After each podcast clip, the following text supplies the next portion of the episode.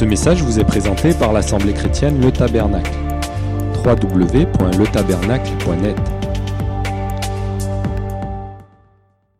Vous savez que je suis pas poète. Et loin de l'être. j'ai fait pas trop dans la poésie. Mais quand j'ai fait ce message, quand le Seigneur m'a donné cette pensée de ce message, j'ai eu un passage d'un poème qui était dans, ma mémoire, qui, a surgi. Je me dis, mais pourquoi ça me sort de l'esprit ce, ce, ce, ce, ce, verset de, ce poème? Et voilà, je vous le donne, c'est autant suspend ton vol. C'est, ce qui m'est sorti de l'esprit. Alors j'ai dit, mais qui c'est qui a écrit ça? Je savais que c'était euh, un, un, un, un, poète français. Et puis, je me suis aperçu en cherchant que c'était Lamartine. Vous connaissez Lamartine, non? Non. Alphonse, oui, il est connu. Parce que ceux qui ont fait un peu de littérature, ils savent qui est Alphonse de Lamartine, et même si tu n'en as pas fait, on le connaît, c'est un auteur français très connu. Alphonse de Lamartine, qui est né, d'ailleurs, ce qui m'a interpellé, que c'est cet homme-là, il est né dans une période très difficile, hein. Il est né en 1790, juste au moment de la Révolution française. Là où on coupait les têtes. Il est mort en 1869. Donc c'est un homme qui a vécu certainement des, des périodes difficiles. Et voilà, j'ai quitté trois strophes parce que j'ai retrouvé son poème sur Internet. J'ai quitté trois strophes que je vais vous livrer. La première strophe, c'est, d'abord, c'est le titre de ce poème, c'est Le lac. Il devait avoir un lac devant lui, je sais pas trop dans quelles conditions il a écrit ce poème, mais c'est le titre du poème. Et j'ai pris trois, trois passages qui, qui m'intéressaient vraiment. Voilà le premier passage. Ainsi, toujours poussé vers de nouveaux rivages, dans la nuit éternelle emportée sans retour, ne pourrons-nous jamais, sur l'océan des âges, jeter l'ancre un seul jour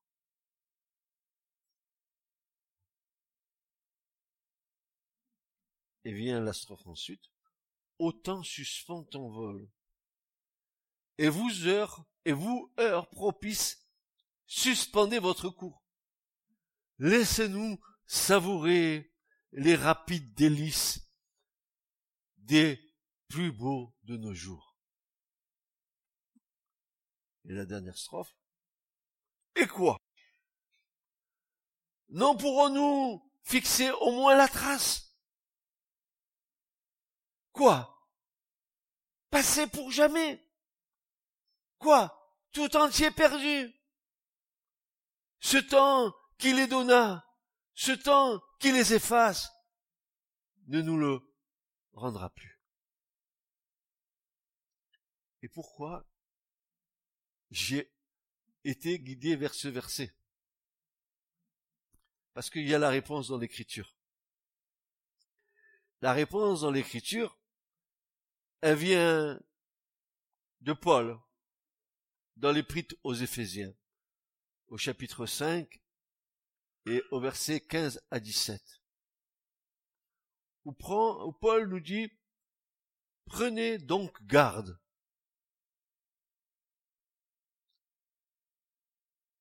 Alors j'ai voulu savoir pourquoi il nous disait de prendre garde. Qu'est-ce qu'il voulait nous dire en disant cela, Paul?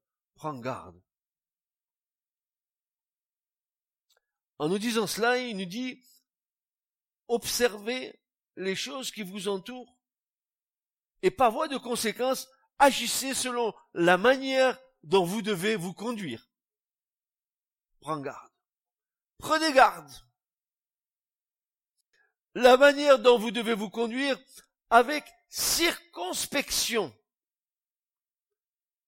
Alors, Paul met un mot ici, met un mot très pointu il va nous dire, prenez donc garde à vous conduire soigneusement, consciencieusement, scrupuleusement, sérieusement, diligemment. Et non comme des insensés.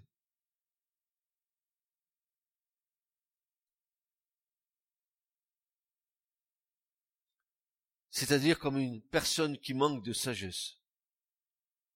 Mais, dira Paul, comme des sages. Et voilà. Il annonce la couleur.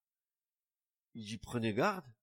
Et maintenant, il dit rachetez le temps. Rachetez le temps. Alors que le poète, il disait, non, suspends ton, ton vol, arrête, le cours des années, arrêtez, arrêtez. Oui, mais si tu fais une pause, il n'y aura plus un après. Il n'y aura que l'avant. Et l'avant, il te condamne. Et merci qu'il n'y ait pas de pause. Parce que jusqu'au bout de ta vie, le Seigneur va te chercher. Amen. Il n'y aura pas une pause comme dans, sur le magnétoscope, ni sur le, DVD. Non, non, pas du tout. Non, non. Oh, temps suspend ton vol, dit le poète. Et l'écriture dit, rachetez le temps. Rachetez le temps. Mettre à profit. User changement de toute opportunité de faire le bien. De façon que ce zèle soit la monnaie qui fasse du temps notre propriété, car les jours, dit Paul, sont mauvais. Rachetez le temps, car les jours sont mauvais. Il dit, prenez garde. Rachetez le temps, car les jours sont mauvais. C'est pourquoi, et c'est causal, il dit ça, il dit, c'est pourquoi, si je vous dis ça, c'est parce que je ne veux pas que vous soyez inconsidérés. C'est-à-dire que vous soyez insensés, sots, stupides, sans réflexion ou intelligence, agissant d'une façon téméraire, mais comprenez quelle est la volonté de Dieu. On est loin de la Martine.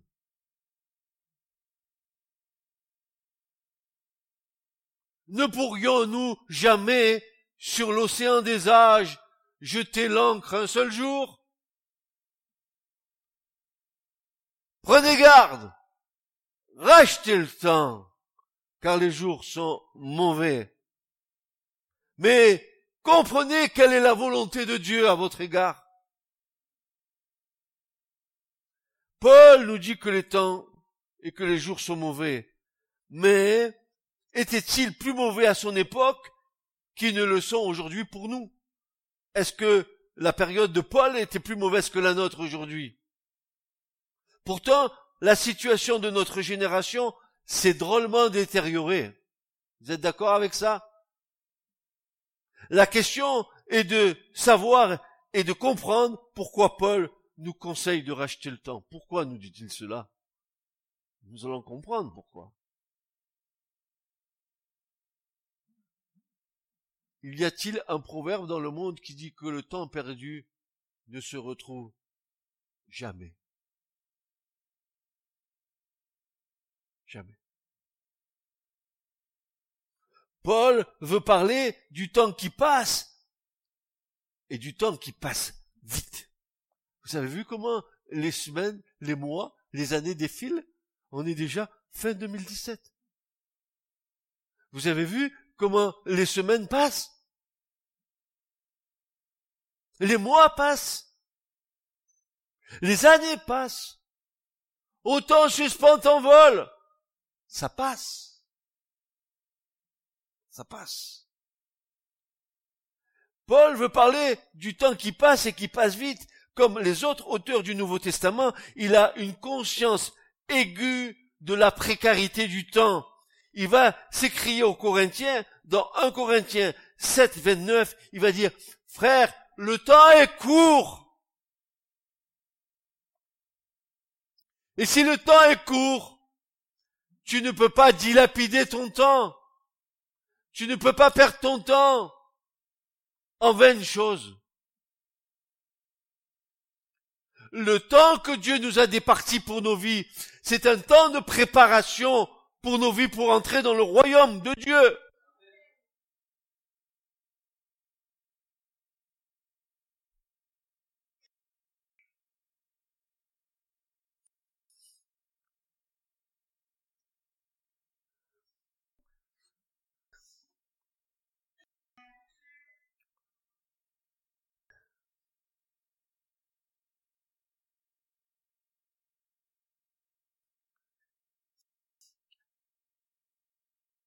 Le temps est court.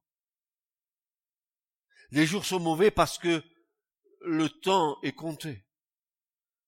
Il ne faudrait donc pas prendre à la légère le temps qui file et qui nous file entre les doigts, comme un sablier. Mais le racheter, en profiter au maximum, en saisir toutes les occasions, lancer en quelque sorte une OPA sur le marché du temps, consacrer notre temps au Seigneur le temps est une notion qui nous échappe. Nous ne le maîtrisons pas.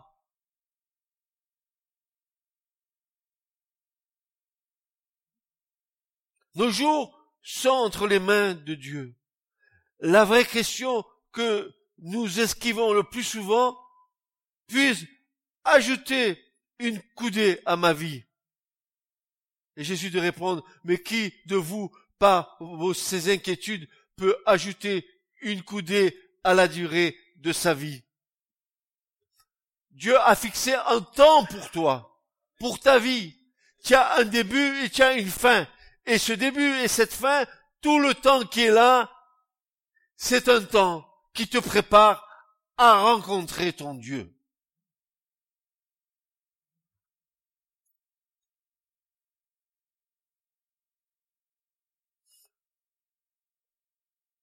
Personne ne peut ajouter une coudée à la durée de sa vie. Non.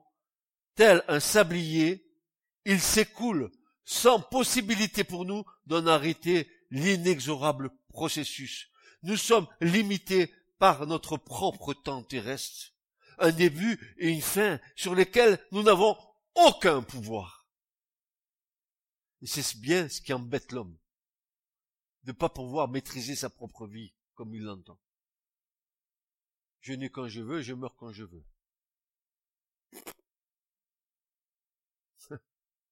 Heureusement que ta main est entre les mains de Dieu. Et pour l'instant, n'est-ce pas, nos esprits finis ne peuvent concevoir l'infini. Ça, c'est vrai. Nous sommes terrestres. Nous sommes de la terre. Euh, notre connaissance est, est, limité au plan terrestre. Viendra un temps où la connaissance sera plus limitée. Elle, aura une connaissance totale de l'éternité, de l'infini, connaissance de Dieu. Pour l'instant, oui, limité. Un début, une fin. Alors bien sûr, euh, euh, la vie passe tellement vite. Et pris dans ce tourbillon, nous n'avons plus le temps de mesurer cette inexorable fuite en avant. Nos, nos, nos jours, dit le psalmiste, car mes jours s'évanouissent comme la fumée.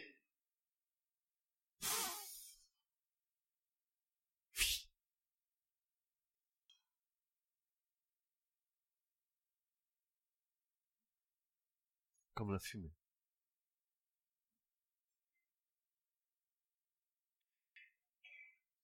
Et s'évanouissent comme la fumée, et mes os sont brûlés comme un foyer. Somme 102, verset 3.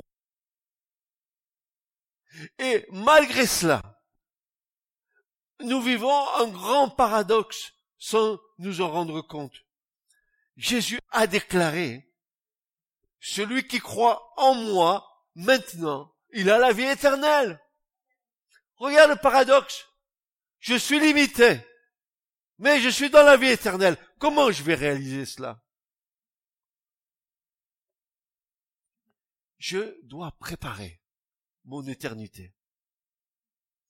Je dois préparer ce que je serai en haut avec la grâce de Dieu. Je dois y travailler. C'est pour ça que Paul dira, mais travaillez avec crainte et tremblement à votre salut ne cessez, ne cessez de travailler à votre salut pour que vous soyez agréable à Dieu. Qu'est-ce que tu veux faire un coup de pile ou face? Tu veux euh, pile euh, euh, 70 ans de ta vie face l'éternité. Qu'est-ce que tu choisis?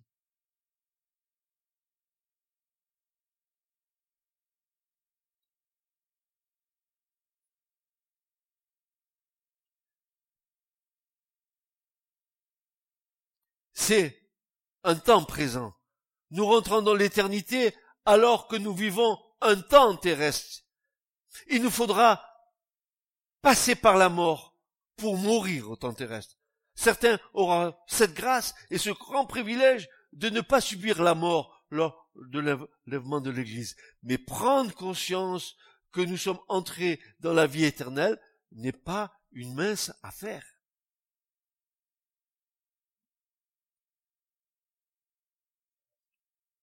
Donc, donc, ça coule de source.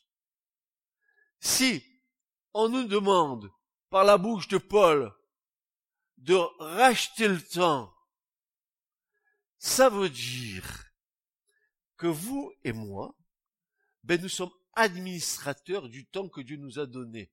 Nous devons administrer le temps que Dieu nous a confié. Alors, bien sûr, une réflexion s'impose à nous. Nous sommes donc administrateurs, gestionnaires, économes du temps que Dieu nous a imparti, responsables de la grâce de ce temporel que Dieu, dans sa grande bonté, nous a accordé.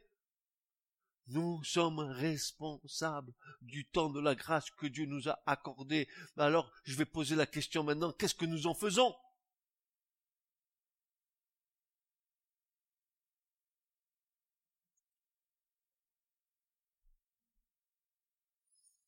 Matthieu 24, versets 45 à 57, euh, va nous dire ceci. Mais euh, euh, de 45 à 47, pardon, va nous dire ceci.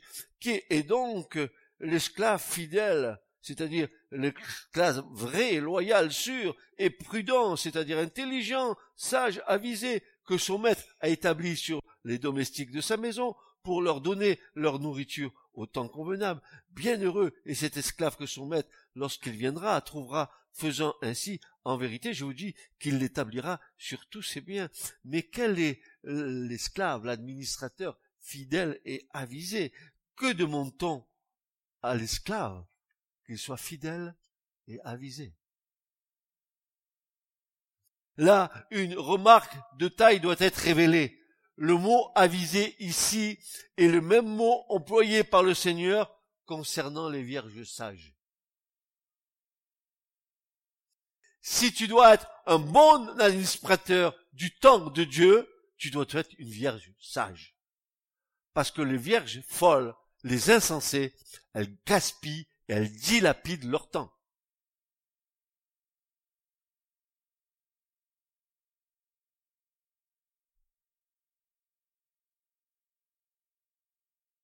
une première conclusion s'impose à nous. Les vierges sages rachètent donc le temps que Dieu a départi à chacune d'entre elles. Elles le passent en prière, elles, le passent devant l'étude de la parole, elles, fournissent de l'huile pour leurs lampes. Il faut que leur vie soit éclairée par le Saint-Esprit. Elles sont sages, elles sont pas folles. Elles sont pas folasses. Ah, on peut prendre du bon temps, après on verra, Dieu nous fera miséricorde. Combien il est difficile de revenir à Dieu quand on s'est éloigné de lui. Quel combat Nous avons redonné quelque part des droits à Satan pour nous tirer en arrière. Quel combat pour revenir à la lumière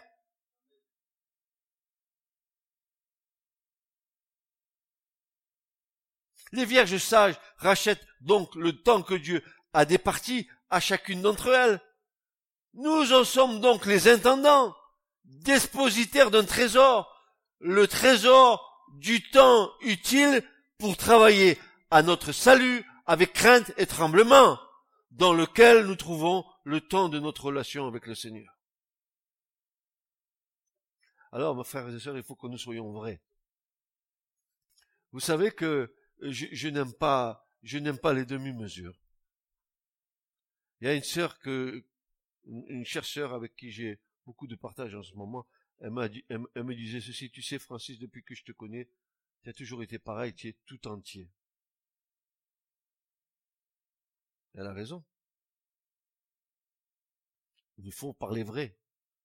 Le langage de la vérité, même si ça doit choquer, même si ça doit gêner, même si ça doit faire gratter les oreilles aux uns aux autres, peu importe. Je suis pas là pour vous faire plaisir. Je suis là pour annoncer la parole de Dieu. Maintenant, de quelle façon gérons-nous notre temps? Et au service de qui le mettons-nous? À notre service? Au service de nos plaisirs et de nos jouissances terrestres? Au service de nos ambitions et de nos projets humains? Au service de Dieu? Ne dilapidons pas le temps qui nous a été imparti pour notre préparation à l'entrée dans le royaume de Dieu. Racheter le temps suggère l'idée d'un prix à payer. Je rachète, c'est une question de, hein, quand on dit on rachète quelque chose, il y a de l'argent, mais c'est une question de prix à payer. Es-tu prêt, es-tu prête à payer le prix pour racheter le temps? Ça veut dire quoi, Francis, cette histoire? De quoi tu nous parles ce matin? Racheter le temps suggère l'idée d'un prix à payer, d'un sacrifice à supporter.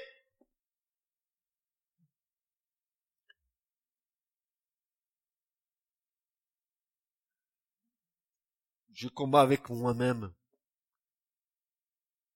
Je dois m'offrir un sacrifice vivant. Et un des aspects du sacrifice, c'est de racheter le temps.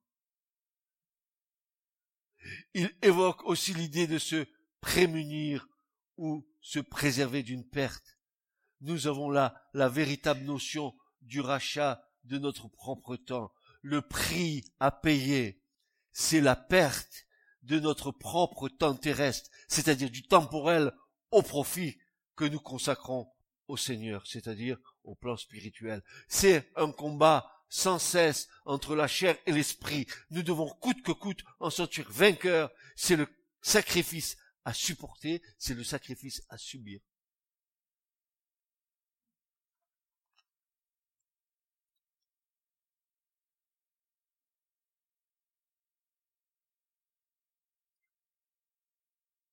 Racheter le temps.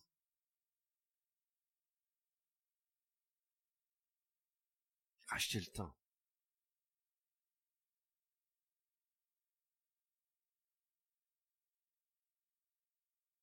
Le temps dont nous disposons pour être mis au service de notre Maître et utilisé pour notre enrichissement spirituel, eh ben ce temps-là, pour nous, il est très court.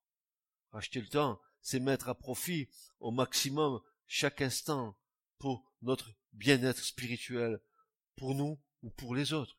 C'est réduire. Euh, ne me jetez pas des pierres c'est réduire le temps consacré à des occupations matérielles. Et cela est souvent possible dans bien des cas. C'est surtout combattre les pertes de temps occasionnées par une multitude d'activités appelées joliment socio-culturelles, éducatrices et autres, que le malin nous soumet de façon différente, de manière à nous engloutir en absorbant tout notre temps, notre énergie, nos facultés et nos talents. Je peux pas, je peux pas venir à la prière parce que c'est ta ta ta et puis papa patin et parce que je peux pas et puis papa puis le temps du Seigneur papier de cigarette après qu'est-ce qui se passe dans ma vie ça va pas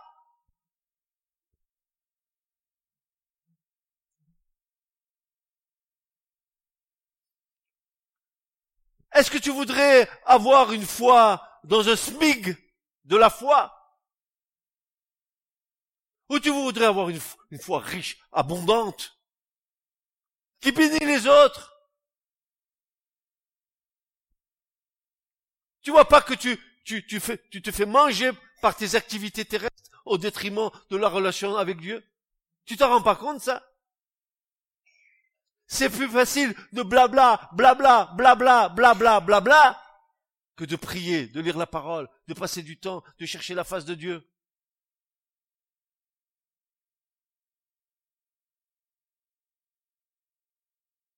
c'est surtout combattre les pertes de temps occasionnées par une multitude d'activités appelées joliment les activités socioculturelles, éducatrices et autres. Et que le malin nous soumet de façon différente, de manière à nous engloutir en absorbant tout notre temps, notre énergie, nos facultés et nos talents, nous faisons passer notre vie terrestre avant notre vie spirituelle. Et là, ne me racontez pas des histoires, parce que je connais l'histoire. Faut arrêter avec, avec toutes les excuses que nous trouvons. Nous faisons honte à Dieu.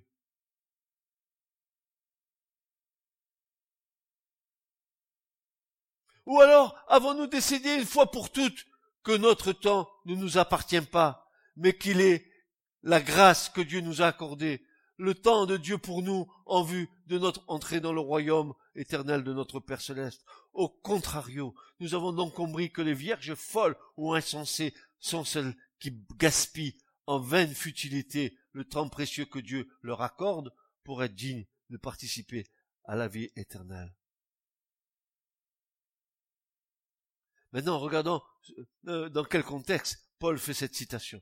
Regardons ce qui est dit au verset précédent de celui que nous venons de vivre. Il est dit en Éphésiens 5, 14, c'est pourquoi il est dit, c'est pourquoi il est dit, c'est pourquoi il est dit, réveille-toi, toi qui dors,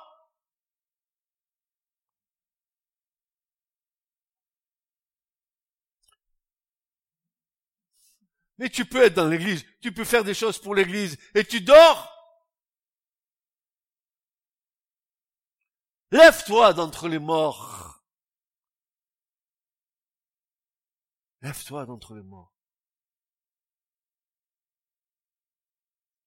Tu crois que tu es autosuffisant dans ta petite foi et dans ton petit salut?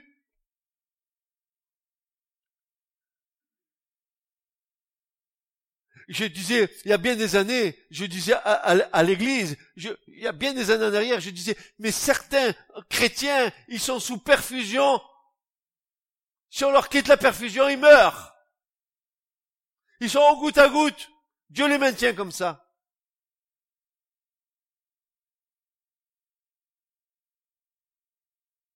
Réveille-toi, réveille-toi, toi qui dors. Relève-toi d'entre les morts, et le Christ luira sur toi le gaspillage de notre temps en, en vaine futilité, en vain plaisir charnel, ne sont hélas que la satisfaction de la chair qui nous amène à dilapider ce pourquoi Dieu nous a établis pour être des serviteurs et des servantes fidèles et avisés.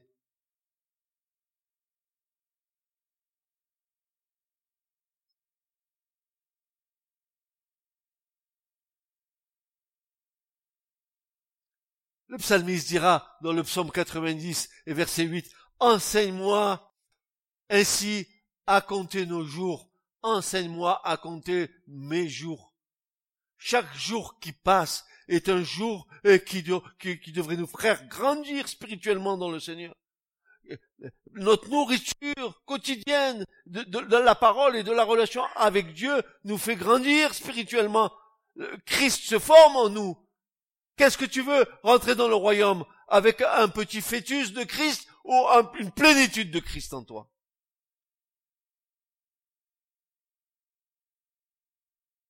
Et ne te repose pas sur la foi de celui qui est à droite ou à gauche, de ton mari ou de ta femme, ne te repose pas sur elle, ni sur lui.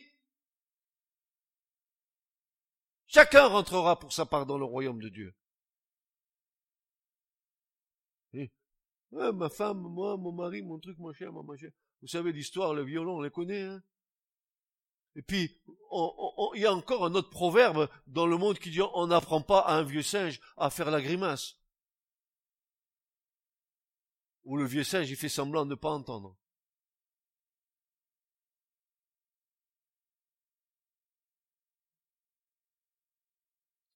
Il est donc question de conduite de nos vies de la manière dont nous menons la barque de nos vies, de la façon dont nous gouvernons cette barque qui est notre vie, et quel cap nous maintenons? S'il y a une conduite de nos vies, il y a forcément un code de conduite. afin que nous ne nous embarquions pas dans des fautes de conduite. Nous avons à notre disposition tout un code de conduite dans les Saintes Écritures qui nous enseigne à ne pas dilapider le potentiel dans tant que Dieu a fixé de sa propre autorité sur chacune de nos vies. Nous devons l'observer avec attention et minutie en regard de l'amour que nous portons à notre Père céleste. Je, comprends mieux pourquoi l'Écriture dit qu'on ne, qu'on ne se moque pas de Dieu, que ce que l'homme il aura semé, aussi le récoltera. Je comprends. Vous croyez que c'est toujours dans les, mauvaises choses Mais Dieu nous attend sur d'autres plans. Il sera plus exigeant de, nous. Plus nous savons les choses de Dieu, et plus Dieu nous jugera de la manière dont, la mesure dont il nous a donné. Tu pourras pas dire à Dieu, j'ignore.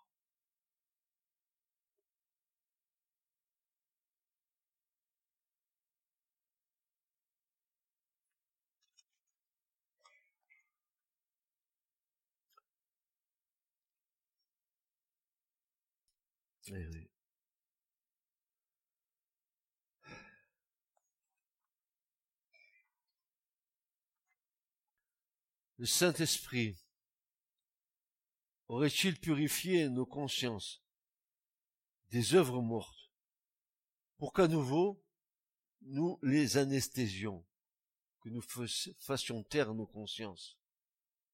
Faisons-nous taire nos consciences au nom de nos désirs, de nos plaisirs, de nos besoins soi-disant légitimes, de nos prétextes, de nos propres justifications, de nos aspirations, de nos hypocrisies.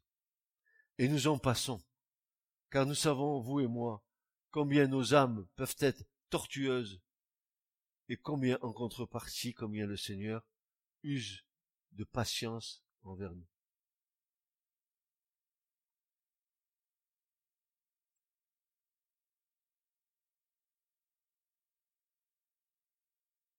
Nous devons donc, sous le conseil avisé de Paul, conduire nos vies avec circonspection, c'est-à-dire soigneusement, scrupuleusement, consciencieusement et diligemment. Ne soyons pas comme des insensés.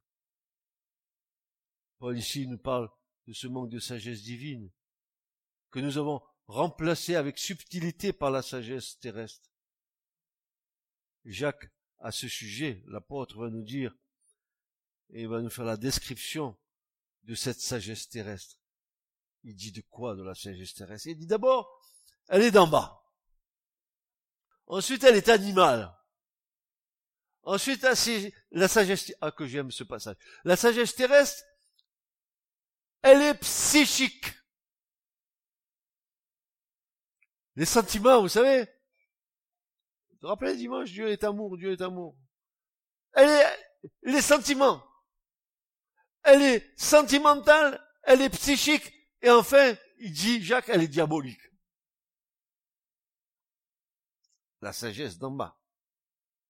Maintenant, celle d'en haut, la sagesse divine, elle est premièrement pure, ensuite pacifique, modérée, conciliante, pleine de miséricorde et de bons fruits, exempte de duplicité et exempte d'hypocrisie.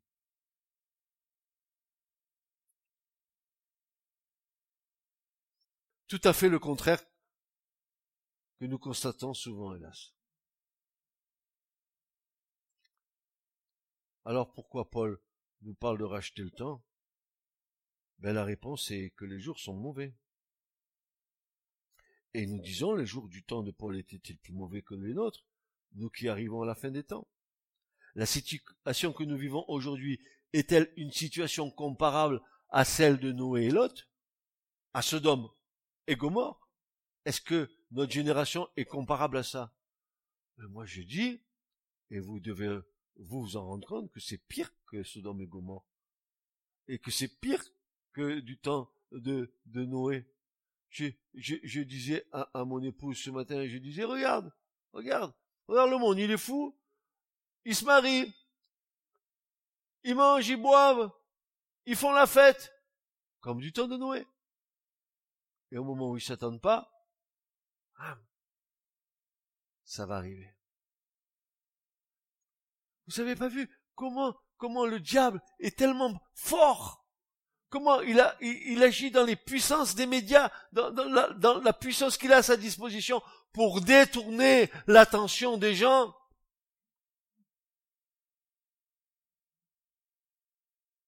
On leur met devant les yeux. Vous entendez, si je gagne, je vais, je vais faire un voyage. Si je gagne, je vais faire ci. On vous offre, dit-il, 1500 euros par mois pendant 13 ans, en 2030. Et moi, quand j'ai entendu ça, j'ai dit, eh bien, mon pauvre, si toi tu vois 2030, moi je fais un pari avec toi, qu'en 2030, le gars, il touchera pas ses 1500 euros par mois. Parce que le Seigneur, il sera revenu avant.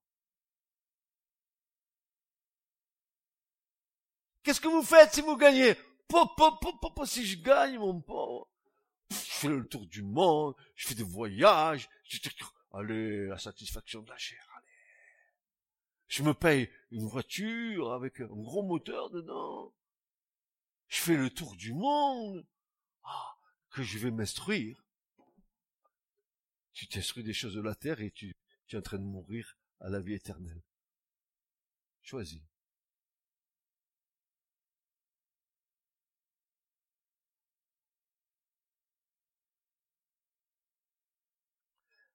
La coupe est-elle parvenue à son comble? Et si oui, alors attendons-nous à voir une intervention puissante de notre roi. Rien ne restera impuni, car il faut que la justice de Dieu soit faite et appliquée. Parlant des jours mauvais, l'apôtre Paul ne désigne pas une époque précise la sienne ou la nôtre, mais décrit un temps, plus exactement un climat, un environnement ou des circonstances peu favorables au développement spirituel du chrétien consacré. Oui, tout ça, tout cet environnement est fait pour que le chrétien qui est, sur, sur un fil, il tombe. Il tombe. Il soit attiré plus par les plaisirs que par les choses de Dieu. Pourquoi? Parce qu'il n'a pas mis sa foi en Dieu. Il, il, est hésitant entre les deux. Ça veut dire qu'on peut se poser la question, mais quelle rencontre ont-ils fait avec le Seigneur, ces gens-là?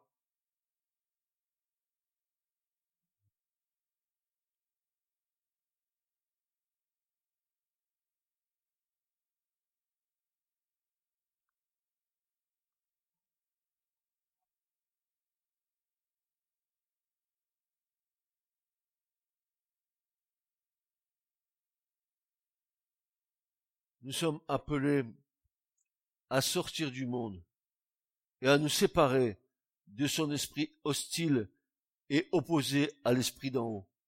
Le monde n'est pas un milieu propice pour l'épanouissement spirituel de ceux qui ont fait alliance avec l'Éternel par le sacrifice. Garde-toi. Protège-toi. Demande au Seigneur qu'il soit taillé protectrice, parce que l'Écriture dit que chaque fois que tu sors en dehors de la haie que Dieu a mis autour de ta vie, chaque fois que tu franchis la haie, c'est-à-dire chaque fois que tu transgresses la volonté de Dieu, l'Écriture nous dit que derrière il y a un serpent qui pique. Il t'attend. Chaque fois que tu sors de la volonté de Dieu, l'ennemi est là. Tu fais de, euh, euh, pour lui une occasion terrible. Terrible.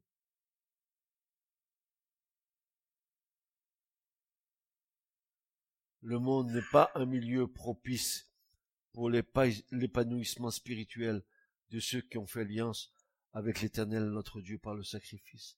Les jours sont mauvais, car toutes les forces du mal semblent se liguer pour nous décourager à soutenir et à continuer le bon combat de la foi que nous avons engagé. en s'efforçant de mettre en évidence nos fautes et nos faiblesses, nous rappelant sans cesse notre origine misérable parce que nous sommes nés dans un monde de péché. Mais, mais, mais il a plu à l'Éternel, et selon son arrangement de créer une classe, un petit troupeau qui sera pour l'éternité dans les cieux, un admirable joyeux que Dieu contemple. Regardez mes enfants, Dieu aux anges, regardez mes enfants en bas. Ils se gardent, ils sont consacrés, ils sont saints. Ce sont mes enfants. Que personne ne les touche. Et je disais à Yvette ce matin, je disais qu'il y ait quoi que ce soit qui vienne, qui perturbe, des guerres, je sais pas, tout ce que vous voudrez, des choses les plus mauvaises, Dieu nous gardera. Dix mille tombent à notre droite et mille à notre gauche, ils ne seront pas touchés, car il donne ses ordres à ses anges. Amen. Alléluia. Nous sommes aimés de Dieu et gardés de Dieu, mes frères et sœurs. nous sommes, eh, eh, nous sommes plus précieux que la prunelle de ses yeux. Nous sommes sur son cœur. Que voulez-vous qu'il nous arrive si nous sommes dans la pleine volonté de Dieu? Rien. Rien. Mes frères, mes sœurs, sommes-nous tourmentés comme Lot? Ce juste, accablé par la conduite débauchée des hommes perverses? Car ce juste qui habitait parmi eux, les voyant et les entendant, tourmentait son âme juste de jour en jour, à cause de leurs actions uniques. Frères et sœurs, faisons attention à la manière dont nous écoutons et avec qui nous parlons, que, que nos oreilles n'entendent pas les pourritures du monde qui viennent rentrer dans nos oreilles pour ensuite nous mettre mal à l'aise par le Saint-Esprit en nous-mêmes. Séparons-nous. Séparons-nous de ces choses-là. Ne, ne, ne souillons pas le temple du Saint-Esprit qui est en nous.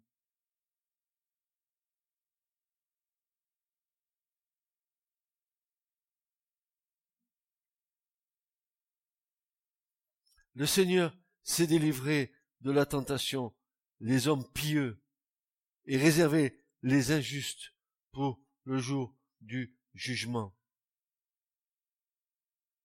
Voilà ce que dit Pierre dans 2 Pierre 2, versets 4 à 9. Est-ce que vous me supportez encore un peu?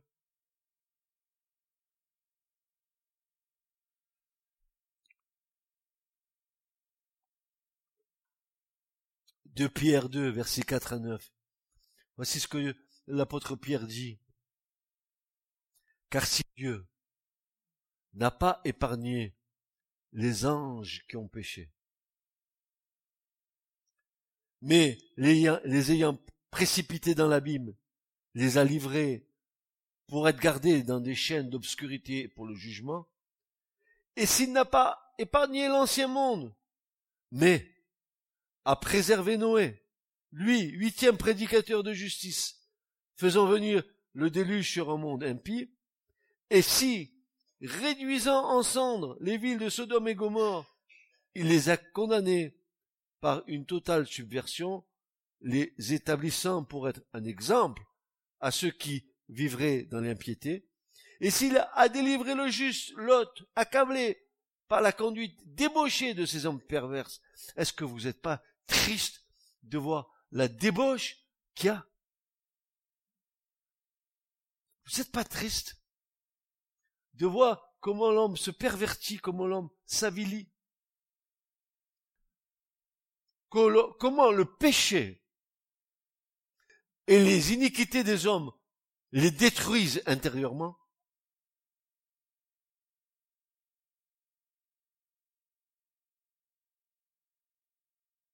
Et si l'intérieur est détruit, alors l'extérieur suit de pair.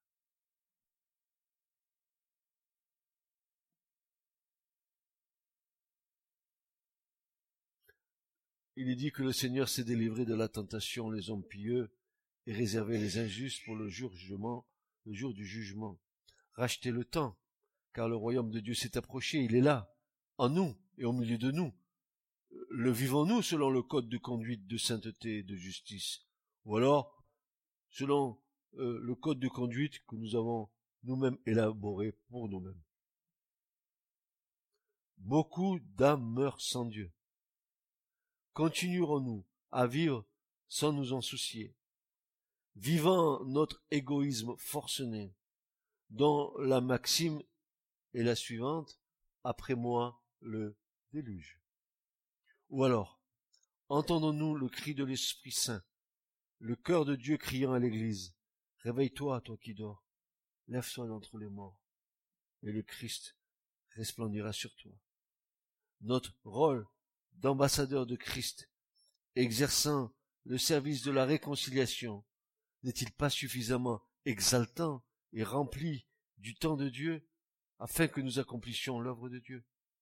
Voici donc le conseil de Paul pour acheter le temps. Premièrement, de ne pas être sans intelligence, mais de comprendre quelle est la volonté de Dieu. Qui comprend quelle est la volonté de Dieu à son égard?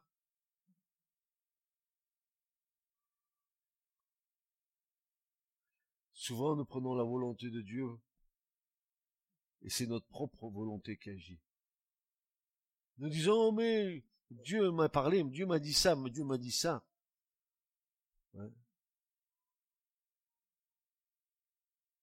J'ai lu l'écriture, hein. ça fait des années que je lis l'écriture. Je vois pas un Dieu bavard. Je vois plutôt un Dieu très économe des paroles qu'il donne. Alors que nous, c'est blablacar, bla bla bla bla. Dieu, Dieu parle.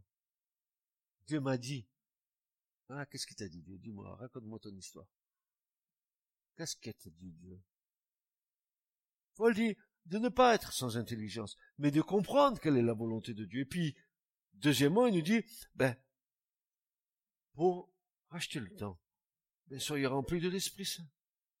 Si nous marchons par l'Esprit, nous ne serons pas conduits par l'esprit du monde. Notre mentalité doit être changée. Elle est le signe profond de notre repentance. Elle doit s'appuyer non sur les désirs de notre propre volonté, mais sur la volonté souveraine de Dieu.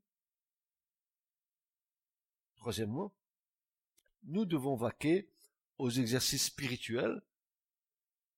Et là, nous pouvons investir sur du solide, sur de l'or, sur de l'argent, sur des pierres précieuses.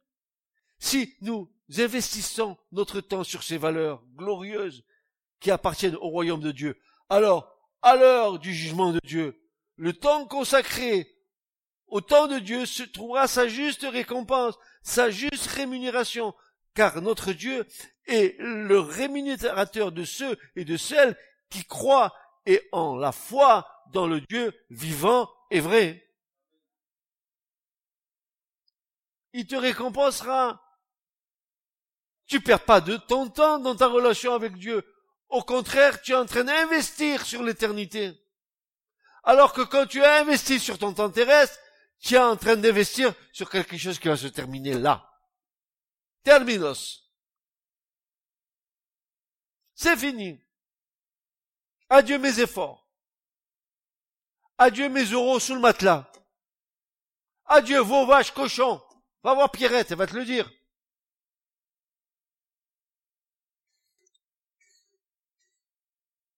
Maintenant, si nous avons investi sur du bois, du foin et du chaume,